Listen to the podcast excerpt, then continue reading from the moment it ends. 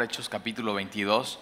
Y la semana pasada nos quedamos que, ¿te acuerdas? Eh, hay un, eh, arrestan a Pablo, lo golpean, él está en las gradas, le pide permiso al tribuno, que si puede hablarle al pueblo, al tribuno Pablo le habla en griego, al pueblo le habla eh, Pablo en, hebreo, y hoy lo que vamos a ver es el, parte de su testimonio y su discurso, y la semana pasada nos quedamos en esta parte que eh, le dice, ¿por qué te tienes? Bautízate. Entonces tuvimos la semana pasada los bautizos y pudiste ir, estuvo increíble.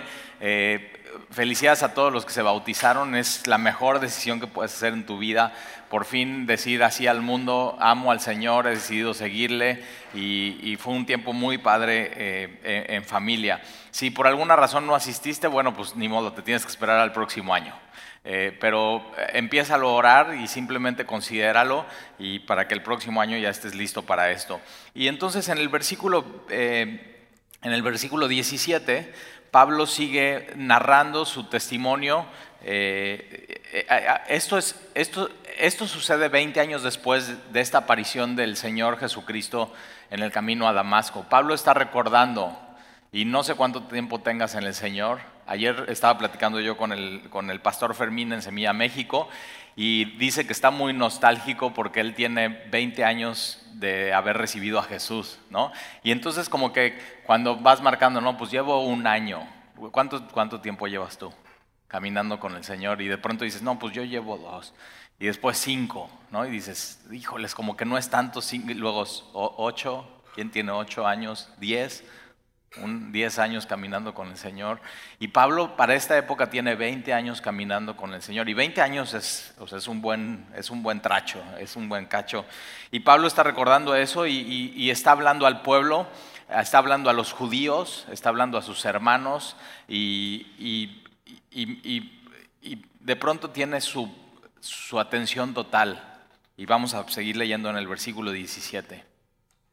Y me aconteció, vuelto a Jerusalén, de cuando Pablo se convierte en el camino a Damasco, a que va y sube a Jerusalén pasan tres años. Es decir, hay un tiempo de preparación y, si, si, tú apenas estás caminando con el Señor y apenas te acabas de bautizar, tienes que saber que tienes que ser paciente porque de pronto Dios eh, toma tiempo en... es, es como, ¿alguna vez has marinado una carne? Y, o sea, quieres así, ahí está la parrilla, ¿no? Y está, estás listo, pero dices, no, necesito marinarla y marinarla bien. Y a veces Dios usa, eh, eh, hace eso con nosotros. Simplemente tenemos que estar a sus pies, tenemos que conocerlo y lo que Él está haciendo es simplemente marinarnos para ponernos en el asador. Y a veces el asador es una prueba. Y dices, Talí, yo no quiero ser marinado. Bueno, pero lo marinado después se disfruta más. Y, y, con Pablo Dios hace eso. Lo, simplemente lo está preparando y se tarda de dos a tres años para empezarlo a usar. Por eso en Semilla, cuando alguien quiere servir, una de las preguntas que hacemos es, ¿cuánto tiempo llevas congregándote en Semilla? Y normalmente decimos, bueno, ¿por qué eh, deja pasar seis meses, conoce Semilla, conoce la iglesia, ve cómo hacemos las cosas, simplemente conoce, eh, siéntate a los pies del Señor, ve cómo predicamos la Biblia y de ahí, órale, o sea, ponte a orar y que Dios te diga en dónde quieres eh, que, que tú sirvas. Y con Pablo dos, tres años, y de ahí vuelto a Jerusalén, que orando en el templo me sobrevino un éxtasis. Ahora es, importante saber esto. Esto él lo dice no a los cristianos, sino le dice a los judíos. En ninguna carta de Pablo a cristianos está diciendo, y tuve un éxtasis, es decir, tuve una experiencia sobrenatural. Lo que Pablo siempre está diciendo es la, o sea, la palabra de Dios, la palabra de Dios, la palabra de Dios. Que tu, que tu vida no dependa de experiencias o de éxtasis espirituales, sino que dependa 100% de la palabra. Y acuérdate, Pablo escribe eso en Romanos, ¿no? Eh, la fe viene por el oír, viene por el oír la palabra. La fe no viene por una experiencia o un éxtasis espiritual. Pero él lo está usando esto para dar un testimonio y decirle algo a, los que no han creído. Y entonces dice, en el, acuérdate, él lo acaban de correr del templo. Lo acaban de sacar, acaban de cerrar las, puertas, lo están acusando de haber metido a Trófimo en el templo y de hablar contra del templo y contra la ley y contra el rito de Moisés. Y él lo que está diciendo es, no, miren, yo en el momento que me convertí a los tres años, yo fui a este templo yo oré en este templo y Dios me habló y les va a decir qué es, o sea, cómo estuvo esta experiencia que tuvo con, con el Señor Jesucristo. Y todos, fíjate, todos hasta este punto están poniendo atención. Vas a ver que en un momento, versículos adelante, de pronto ya no van a aguantar más que Pablo está hablando. Y vas a ver qué palabra usa Pablo que la gente dice hasta aquí. O sea, hasta ah, ya no, no soporto más. Pero hasta este momento todos están poniendo atención. Y entonces eh, estaba orando en el templo y le sobrevino un éxtasis, versículo 18, y todos están esperando así, ¿qué, o sea, ¿qué fue ese éxtasis? Sea, ¿cómo fue, Pablo? ¿Cómo fue este éxtasis? Versículo 18, y le vi. ¿A quién crees que ve? A Jesús.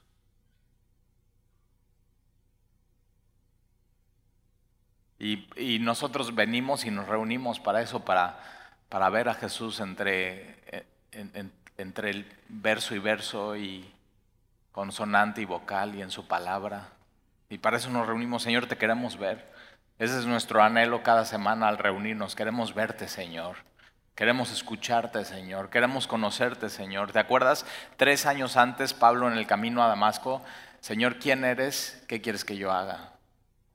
Es, es, la pregunta de todos los días del cristiano. Señor, ¿quién eres? Te quiero ver, te quiero conocer. Y de pronto Pablo le está diciendo, y, y le vi. Y le vi que me decía, y fíjate otra vez, eh, Pablo lo escucha escucha la palabra de Jesús y le vi que me decía, date prisa y sal prontamente de Jerusalén. Él está en Jerusalén en el templo. Date prisa y sal prontamente de Jerusalén porque no recibirán tu testimonio acerca de mí. Fíjate cómo, o sea, el, nuestro testimonio no es acerca de nosotros, nuestro testimonio es acerca de Jesús siempre. Y hay cristianos que tienen testimonios, o sea, dices, ¿Y cuál es tu testimonio? Y ya te arrancas. No, pues mira, yo así, así, así. Dices, ay, órale, o sea, este, este, este es un testimonio. Pero al final nuestro lo, lo que salva a las personas, el mensaje del Evangelio no es nuestra historia antes de Jesús y cómo nos salvó, sino es, sino es lo que Jesús hizo por nosotros. Y es, este es el testimonio acerca de, de Jesús, por supuesto, en la, en la, vida de Pablo. Y entonces, eh, Jesús le dice, ¿sabes qué? Date prisa, sal prontamente de Jerusalén, no recibirán tu testimonio acerca, acerca de mí. El Pablo siempre en su corazón, y lo ves en las, en las epístolas y en, en, las cartas y en Romanos, dice, yo con tal de que se conviertan los judíos, mis hermanos, yo preferiría ser anatema, o sea, yo preferiría ser maldito, yo preferiría ir al infierno con tal de que uno de ellos, Dios le regala un corazón por su familia, por sus hermanos, por los más cercanos, por los suyos. Pero él tenía ese plan, pero Dios tenía otro plan completamente diferente. Y, o sea, date, y fíjate, o sea, cuando Jesús te diga, date prisa y sal prontamente, o sea, órale. O sea, no, no te esperas y obedeces lo, porque Jesús lo que está haciendo es protegiendo a Pablo. Date prisa y sal prontamente de Jerusalén. Y entonces, versículo 19, yo dije, Señor, y digo, Pablo, te están diciendo que te salgas y deprisa y prontamente y tú te pones a platicar. Pero vemos así, vemos como Pablo de pronto, en medio de esto que Dios le está diciendo, Pablo de pronto le da unos argumentos y se pone a aconsejar a Jesús. ¿Nunca te ha pasado? Así que sabes que tienes que hacer algo y prontamente y hacerlo ya y de pronto te pones como que tú a darle consejo a Dios. No, Señor, yo creo que esto es mejor. Mi, o sea, mi plan es mejor. Y, fíjate, es Pablo. Y Pablo hace eso y de pronto dice, Señor, eh, ellos saben que yo encarcelaba y azotaba todas las sinagogas a los que creían en ti, es decir, a los que creían en ti, que son los cristianos. Esos somos los cristianos que hemos creído en Jesús. Y cuando se derramaba la sangre de Esteban, tu testigo, yo mismo también estaba presente y consentía en su muerte y guardaba las ropas de los que le mataban. O sea, Pablo está diciendo, Señor, Tú me estás diciendo que me salga de aquí de Jerusalén y que no va a recibir tu... Pero yo creo, Señor, que yo antes estaba en contra de ellos, pero y en contra de ti y ahora estoy a favor de ti. Yo creo que ellos iban a escuchar mi, testimonio acerca de ti. Y de pronto vemos un poco Pablo así, ¿no? Eh, Señor, tú dices que no me van a escuchar, pero yo digo que sí me van a escuchar. Y tienes que saber eso, que al final Dios sabe Dios sabe quién está dispuesto a escuchar el Evangelio y quién no. Y, Pablo está así como eh, con esta necedad. O sea, Pablo era muy necio, pero por eso pudo llegar a tantas personas y proclamar el Evangelio en tantas ciudades. Pero de pronto vemos Pablo está, diciendo, Señor, eh, yo antes estaba en contra, hoy estoy a favor, quiero decirles de ti, yo creo que los puedo convencer. ¿Nunca te has visto así? O sea, necio, con, alguien, con una persona y, o sea, no, ahora, ahora, no, ahora me escucha. Y ahora, y así estás diciendo y diciendo y diciendo y diciendo. Eh, y tienes que saber que no en todos los lugares y no todas las personas van a recibir tu testimonio acerca de Jesús. Es una realidad. ¿Nunca te ha pasado? Y a veces estamos, o sea, con una sola persona o con un solo grupo o con nuestra familia y hablando, hablando, hablando y de pronto eh, ve más allá.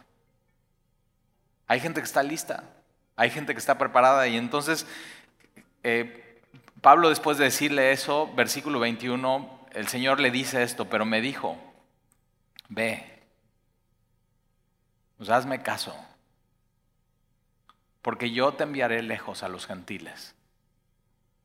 Y a veces queremos ir con un grupo de personas y dices, es que yo antes era así como ellos, y entonces ellos me van, yo creo que ellos me van a escuchar, y de pronto, sin darte cuenta, Dios te está diciendo, sabes que no es ahí, te voy a enviar con otro tipo de personas o con otro grupo de personas a otro lugar a que escuchen tu testimonio acerca de mí.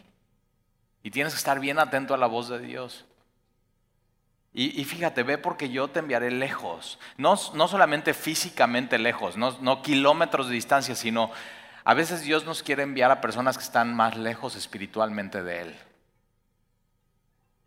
Lejos. Porque no hay un corazón que esté tan lejos de Dios como para que Él vaya y lo salve.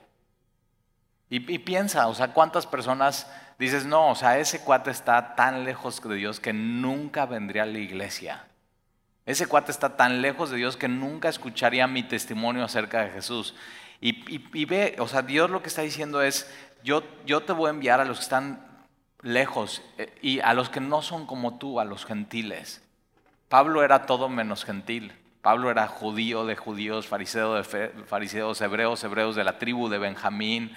Y de pronto Dios dice, o sea, tú quisieras ir a los tuyos, pero yo te quiero mandar a donde a donde yo sé que va a ser efectivo, a donde yo sé que tu testimonio lo van a escuchar las personas.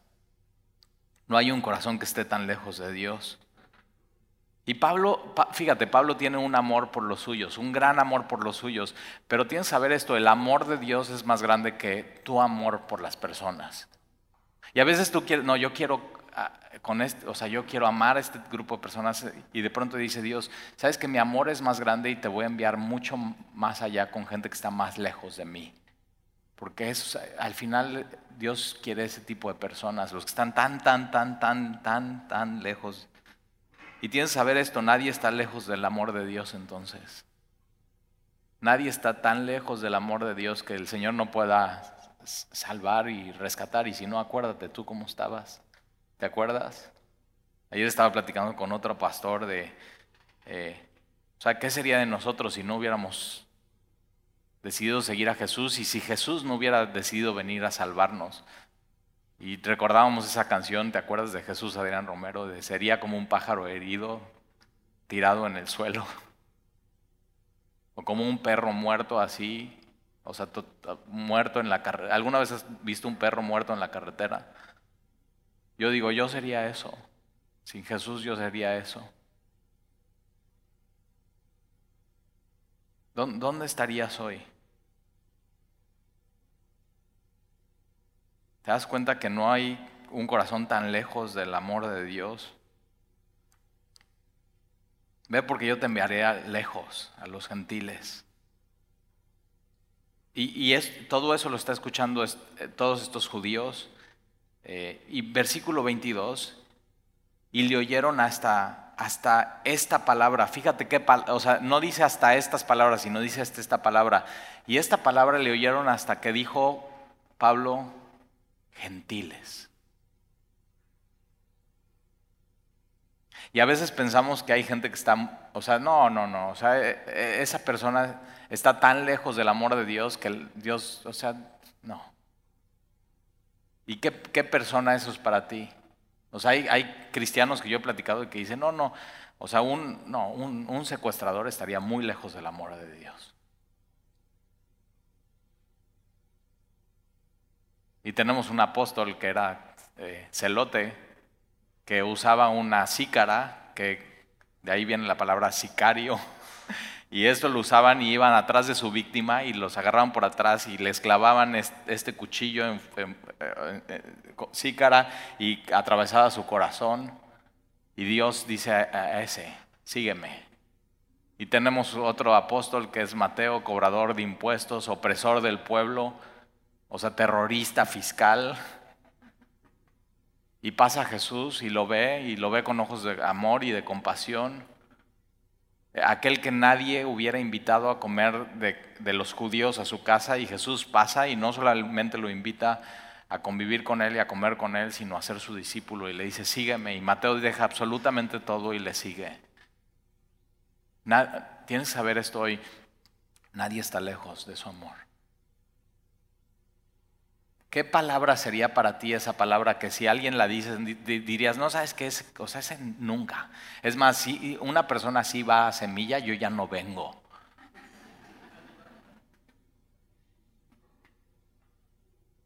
Y ellos que no entienden, no han entendido el Evangelio, cuando dicen esa palabra, ah, o sea, ve todo lo que pasa y le oyeron a esta palabra, hasta esta palabra. Y entonces alzaron su voz diciendo, quita de la tierra tal hombre porque no conviene que viva. ¿Cómo, cómo él está siendo pro de los gentiles y cómo él quiere ir a alcanzarlos y cómo él les quiere proclamar que Dios les ama?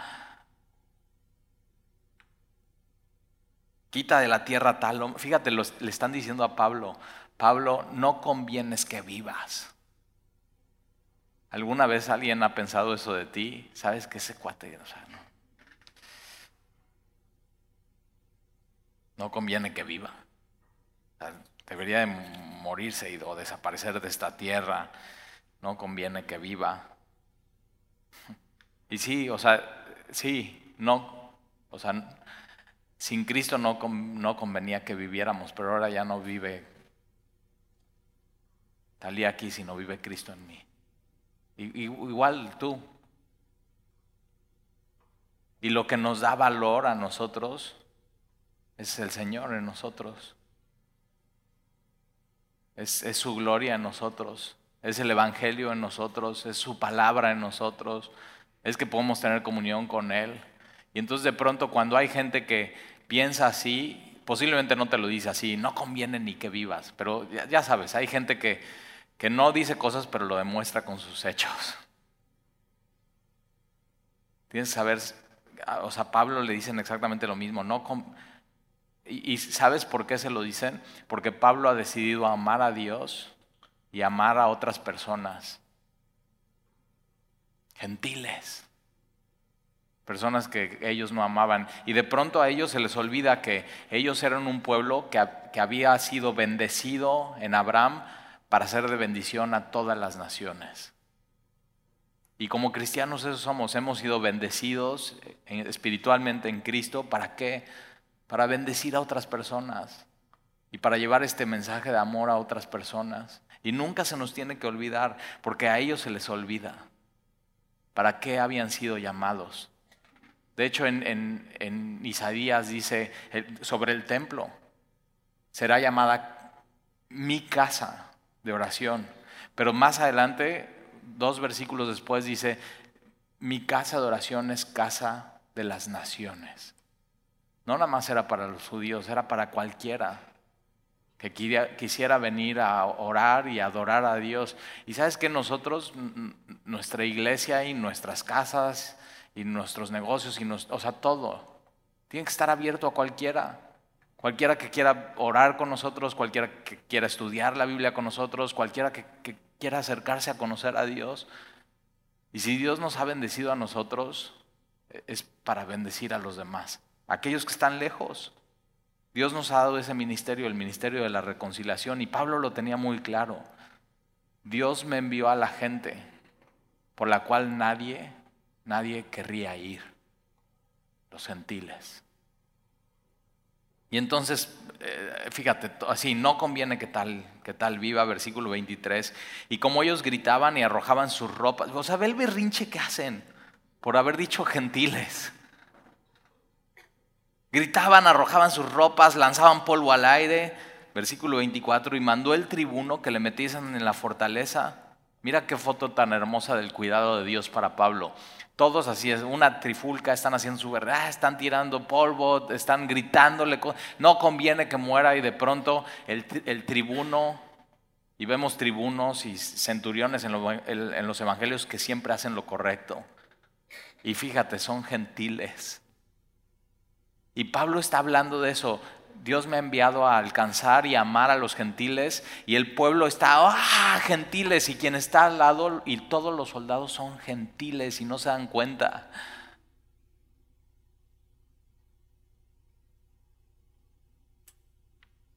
Y de pronto Dios usa a estos soldados gentiles para guardar a Pablo en en la fortaleza. Y Pablo sabe, Dios es mi fortaleza.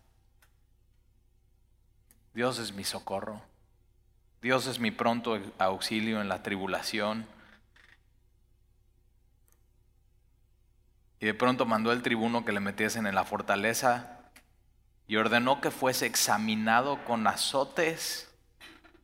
O sea, eh, a los no romanos primero les azotaban, o sea, como decimos aquí en México, primero les daban una calentadita y después, a ver, su testimonio. O sea, a ver, primero te, así y después te preguntamos, ¿qué hiciste? Entonces ya, para que hables rápido y bien y bonito, y hasta ponen palabras en tu testimonio. Y así eran, así, o sea, tan, y Pablo está, Pablo ya viene de ser azotado, Pablo ya viene de ser golpeado, Pablo ya viene de esta trifulca, Pablo ya viene arrestado. Y Pablo lo, todo lo que quiere hacer es, me permites aquí en las gradas dar mi testimonio acerca de Jesús. Y Pablo en todo ve una oportunidad para amar a las personas y para hablarles de Jesús. Y entonces el, tribuno ordenó que fuese examinado con azotes para saber por qué, por qué clamaban así contra él. Pero cuando le ataron con correas, y esto que le ataron con correas es exactamente lo que hicieron con Jesús en un poste pequeño de madera, tomaban correas de cuero, lo desvestían por completo, descubrían su espalda, eh, la parte de atrás de sus muslos, sus pantorrillas, le quitaban las sandalias. ¿Para qué? Para azotarlo un soldado a un lado, un soldado al otro, es lo que se llama flagelación, y con, con cuerdas de cuero, azote tras azote tras azote, y ahora sí vas a confesar y ahora sí vas a decir, y lo están preparando para eso a Pablo.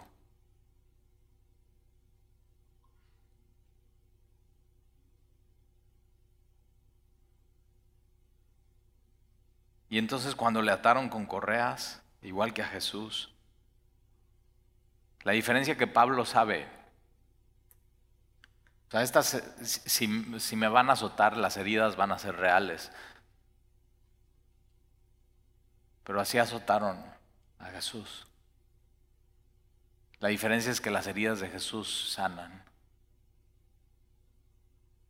Porque por su llaga nosotros fuimos sanados. Isaías 53. Y entonces lo están preparando, lo están estirando, lo están amarrando. Y de pronto Pablo dice, versículo 25, pero cuando le ataron con correas, Pablo dijo al centurión que estaba presente, ¿os es lícito azotar a un ciudadano romano sin haber sido condenado? O sea, saca, sacas, o sea, soy, hey, soy romano. Ahora, Pablo, las únicas ocasiones que saca su ciudadanía romana, las únicas ocasiones que la saca es para poder seguir anunciando el Evangelio. Nunca las usa para defender sus derechos, sino siempre usa sus credenciales para que Dios lo siga usando de ciudad en ciudad y en ciudad y de pronto saca su ciudadanía romana y, era ilegal hacer eso, versículo 26, y cuando el centurión oyó esto, fue y dio aviso al tribuno diciendo, ¿qué vas a hacer? Porque este hombre es, ciudadano romano. Y vino el tribuno y le dijo, dime, ¿eres tú ciudadano romano? O sea, todavía le viene a examinar otra vez, porque eh, en, en la ley romana, con solamente decir, hey, soy romano, no tenías que presentar tu acta de nacimiento ni tu pasaporte, nada, con solo decir, entonces te, podían creer tu testimonio. Ahora, si era mentira, o sea, te iba muy mal. Pero todavía viene el, centurión y le dice, oye, o sea, que sí es cierto que tú eres romano, y ya con un poco de temor, porque ya lo habían, ya lo habían, ya le habían eh, atado. Sí es cierto que has, sí es cierto que eres romano. Y él dijo, sí. Versículo 28, y respondió el tribuno, yo con una gran suma adquirí esta ciudadanía. Tú podías a través de dos cosas ser ciudadano romano. Uno es ir al Instituto de Migración Romana y decir, pues cuánto me cuesta la ciudadanía y con una lana te dan la... O ser nacido de padres o madre romana. Y, y Pablo, lo, fíjate, y Pablo entonces dijo, yo soy de nacimiento.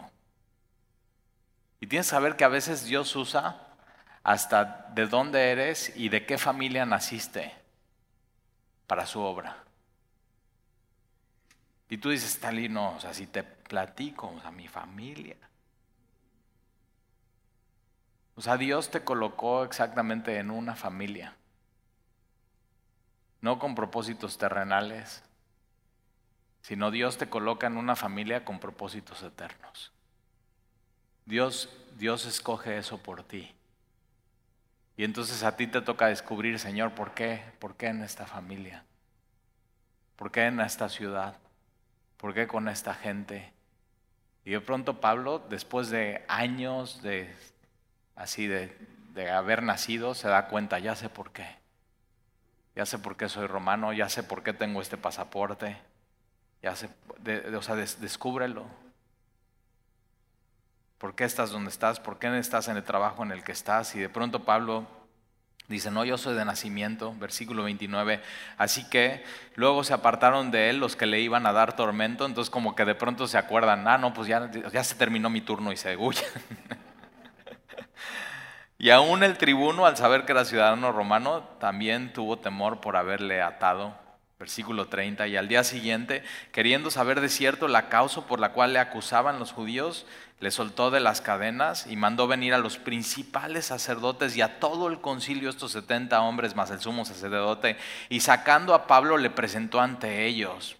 Entonces fíjate, Pablo en esto quiere presentar en las gradas su testimonio acerca de Jesús y de pronto cuando dice una palabra, gentiles, todos, ¡ah! y ya se, se, acaba la, se acaba la predicación. ¿Nunca te ha pasado que le estás compartiendo a alguien y dices una palabra y eso enciende algo en la otra persona y ya se, o sea, ya se acabó? No hay nada más que hablar. Y ya, y ya, ponen su barrera. Bueno, pues tú piensas así, yo te respeto y tú me respetas. Ya cuando te dicen eso ya valió. Porque, o sea, ¿por qué decirme eso? Tú me respetas y yo te respeto y ¿por, ¿por qué decirme eso? Entonces me vas a faltar el respeto o estás a punto y eso es lo que está pasando aquí. O sea, eh, ya, ya no hay de dónde ir. Y fíjate, el gran predicador Pablo se topa con personas que no reciben su testimonio acerca de Jesús. ¿Y no te ha pasado que eso desanima? Y vemos a Pablo así completamente desanimado por, eso, a punto de ser azotado. Y entonces eh, sacan a Pablo, lo presentan ante ellos, Versículo 1. Entonces Pablo mirando fijamente al concilio dijo, varones hermanos, yo con toda buena conciencia he vivido delante de Dios hasta, este, el día de hoy. Y el sumo sacerdote Ananías, no, eh, eh, este sumo sacerdote no es, no es Anás, ¿te acuerdas de Jesús? Sino ya es un nuevo sumo sacerdote. Este sumo sacerdote está fechado, que estuvo desde el año 47 hasta el año 59, entonces más o menos puedes saber cuándo, es, está pasando esto, eh, capítulo 23. Y este sumo sacerdote, José el historiador, habla de él y dice que este sumo sacerdote es avaro, glotón, cruel, y, y usa una palabra Josefo, dice, es desalmado, sin alma. Y de pronto Pablo está enfrente, o sea, tan podrida ya estaba la institución del sumo sacerdote, que acuérdate, si esto es del año 47 al año 59 más o menos, ya estamos a pocos años de que el templo sea destruido y que Dios diga, saben que hasta aquí. Pero entonces está este sumo sacerdote Ananías, escucha a Pablo y ordena entonces a los que estaban junto a él que le golpeen en la boca. Y entonces nada más así les dice, Van, camina, ¡pum!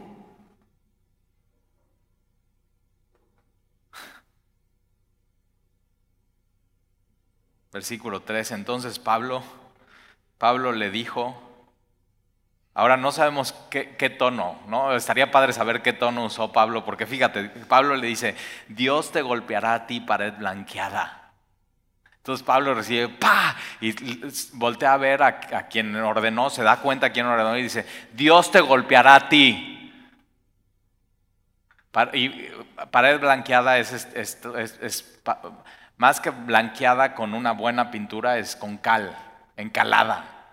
O sea, aparentas muy blanco, pero realmente no, es pura, es solo solamente la fachada. Y Jesús a los fariseos les dice eso, que resisten su mensaje.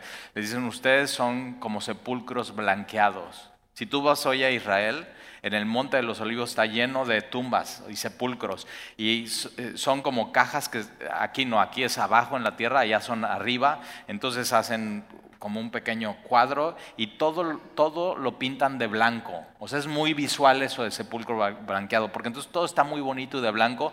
Y una de las cosas que hace la gente, los judíos en, en, Jerusalén, en Israel, es que arriba de la tumba ponen piedras. Y entonces vas y estás viendo las tumbas y se ven todo muy bonito, muy bonito. Y ponen piedras. ¿Sabes por qué ponen piedras y no flores? Porque las flores se marchitan al tercer día y las piedras ahí, ahí se quedan.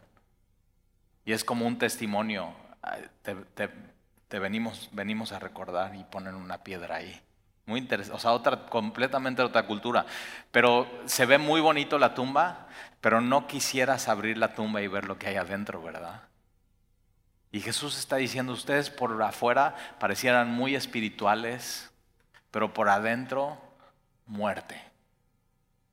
Y Pablo le dice eso, que Dios te golpee por fuera te ves muy religioso, pero por dentro estás muerto. No, no se lo digas eso a tus amigos.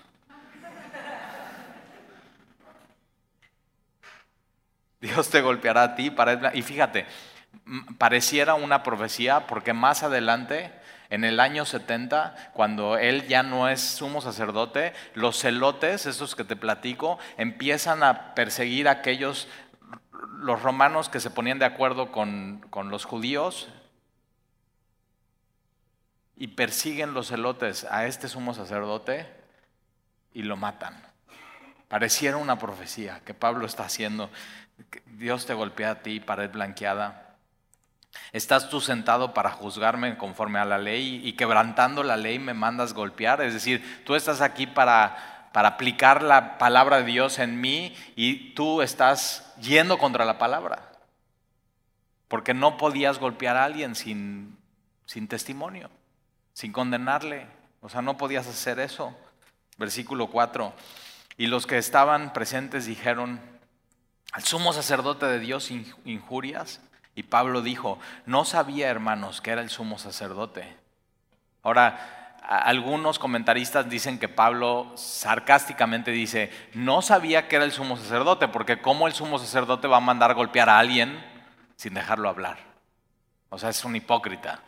Pero otras personas dicen que para este tiempo eh, Pablo tenía ya problemas en los ojos, por eso en Gálatas dice ¿no? que ustedes me han recibido y ustedes hubieran dado sus ojos por mí y que entonces Pablo, alguien de pronto con la edad ha perdido la vista y no ve bien.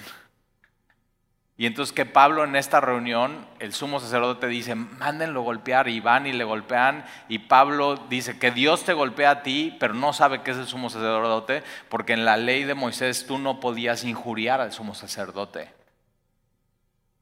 Y entonces Pablo dice, eh, no sabía hermanos que era el sumo sacerdote, por ese escrito está, no maldecirás al príncipe, un príncipe de tu pueblo. Y Pablo o pide disculpas, dice perdón.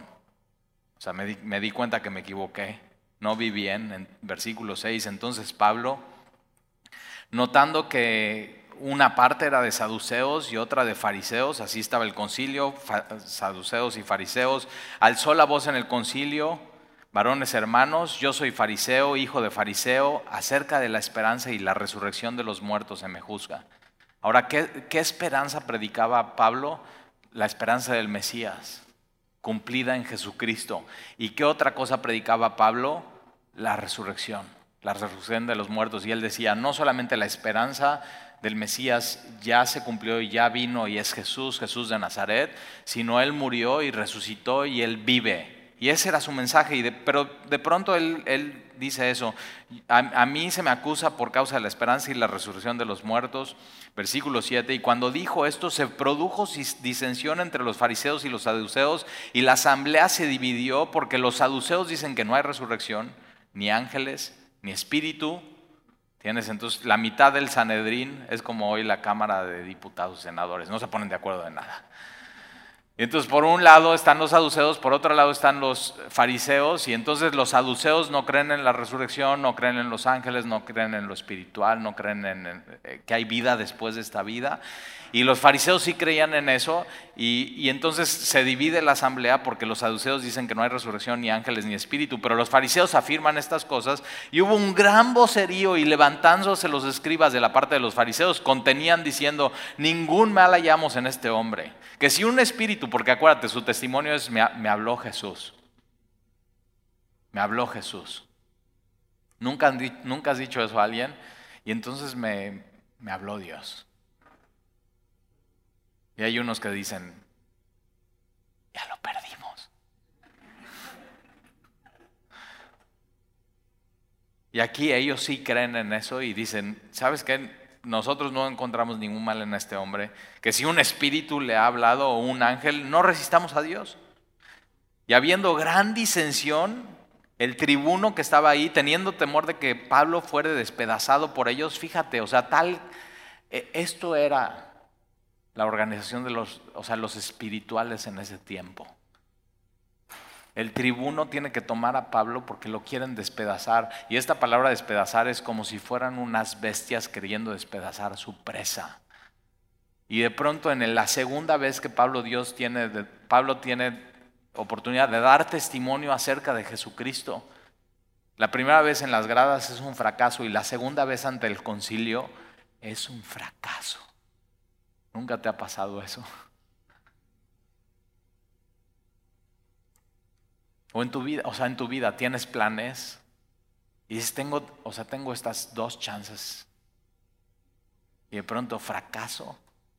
Y no era más fracaso, sino en la segunda oportunidad, doblemente fracaso. Y no era lo que esperabas. No era lo que esperabas. Y entonces lo, lo quieren despedazar ¿Nunca has sentido que esta vida te quiere despedazar? Dices, siento que ya, o sea, hoy siento que ya me pasó una planadora.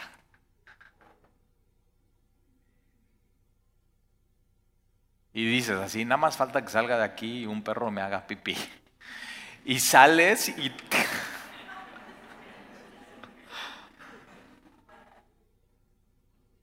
¿No eso es la vida? Y vemos este hombre de Dios, que amaba a Dios, que tenía una relación personal con Jesús, y ve.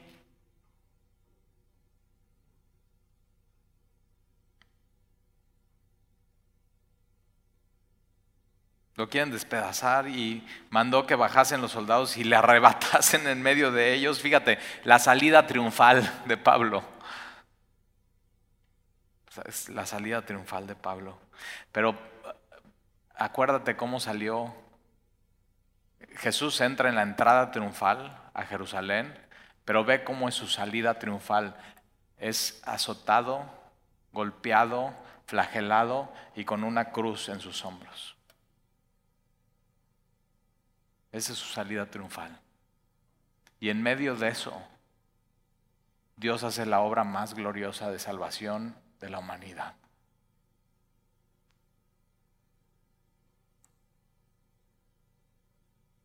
Y lo, mandan llevar a la fortaleza, versículo 11. Y versículo 11 es muy importante porque dice a la noche siguiente, es decir, pasa una noche. Nunca has pasado una noche después de dos fracasos así en tu vida. O sea, que es, una noche que, no puedes ni dormir, no, nada te puede consolar, estás completamente desanimado, te sientes solo, nadie te apoya, o sea, totalmente desanimado, fracasado, te sientes, o sea, despedazado. Y Pablo pasa una noche así.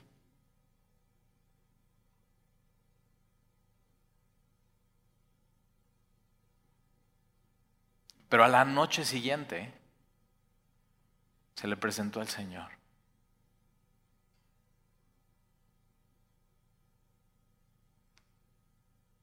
Tienes que saber cuando vivimos esto como Pablo y en el momento que más desanimado estás, que más fracasado te sientes, que más triste, triste y solo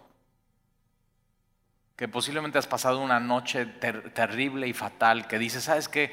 Ya, o sea, solamente me falta esto que me sucede en mi vida. No era, o sea, no era lo que yo esperaba.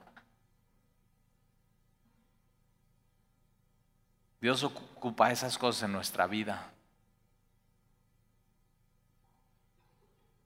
Y el, y el Señor se le presenta a Pablo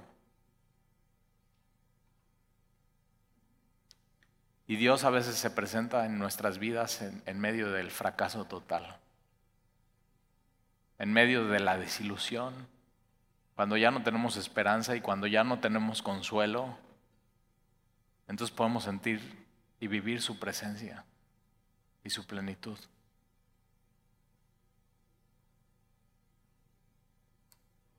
Y se le presentó el Señor y le dijo, cuando más desanimado estás, más fracasado te sientes y más solo estás, tienes que escuchar la voz de Jesús. Y mira lo que le dice Jesús a Pablo, ten ánimo. Ahora, tú ves a Pablo, ¿no? Y, y Pablo dice, Filipenses, regocijaos. Y, si, todo el tiempo, y, pero vemos aquí a Pablo, un Pablo, o sea, si, Jesús le tiene que decir, Pablo ten ánimo, quiere decir que Pablo está qué? Completamente desanimado. Y puede ser que tú vengas hoy aquí así. Y tienes que saber, un cristiano puede estar completamente desanimado, sí. Pero un cristiano cree que en medio del desánimo la presencia de Jesús está conmigo.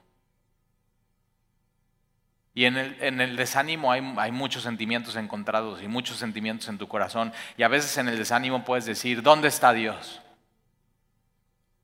Y acuérdate, la fe no se trata de sentir, la fe se trata de creer y tienes que creer que en medio de tu desánimo y de tu fracaso y de cuando más solo te sientes y cuando digas, o sea, ya, ya no puede venir cosa peor en mi vida, tienes que saber que Jesús está ahí y Jesús te, aquí su palabra te sostiene y te dice, sabes que ten ánimo, ten ánimo. Ten ánimo, Pablo.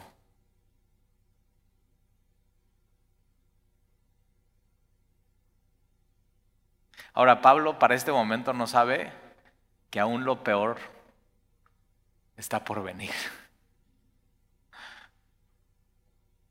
Lo peor está por venir porque lo que viene, que vamos a ver la próxima semana en a partir del versículo 12, es que unos hombres dicen, ¿sabes qué? Vamos a juntarnos. Y, o sea, son hombres, o sea, son hombres malos. Vamos a juntarnos y no vamos a tomar agua y no vamos a comer hasta que no matemos a Pablo. Pablo no sabe eso, pero Jesús sí sabe eso. Y Jesús dice, Pablo, ten ánimo. Mi presencia está contigo. Y tú tienes que saber hoy eso. Posiblemente vengas desanimado y no, o sea, la, presencia de Jesús y su palabra no le está diciendo, Pablo, ten ánimo, ya, te voy a sacar de esto. No, Pablo, ten ánimo, lo peor está por venir. Pero yo voy a estar contigo. Yo voy a estar contigo. Y sabes qué, amigo y amiga, de eso se trata el cristianismo. Fracaso y doble fracaso, desánimo, soledad, abandono, y de pronto en medio de eso, saber que Dios está contigo y aunque lo peor esté por venir, Él va a seguir contigo y Él es el que te anima. La fuente de nuestro ánimo es el Señor y Él es nuestra fortaleza. Y entonces Pablo le dice, ten ánimo Pablo, el Señor Jesús le dice, ten ánimo Pablo, pues como has testificado de mí en Jerusalén y has fracasado,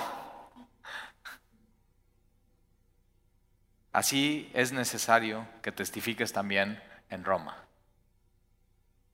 Pablo, esto todavía no se termina. Aunque aquí has fracasado y aquí nadie te ha escuchado, yo te voy a llevar a donde siempre has querido ir, lejos, a cumplir tu llamado. Roma.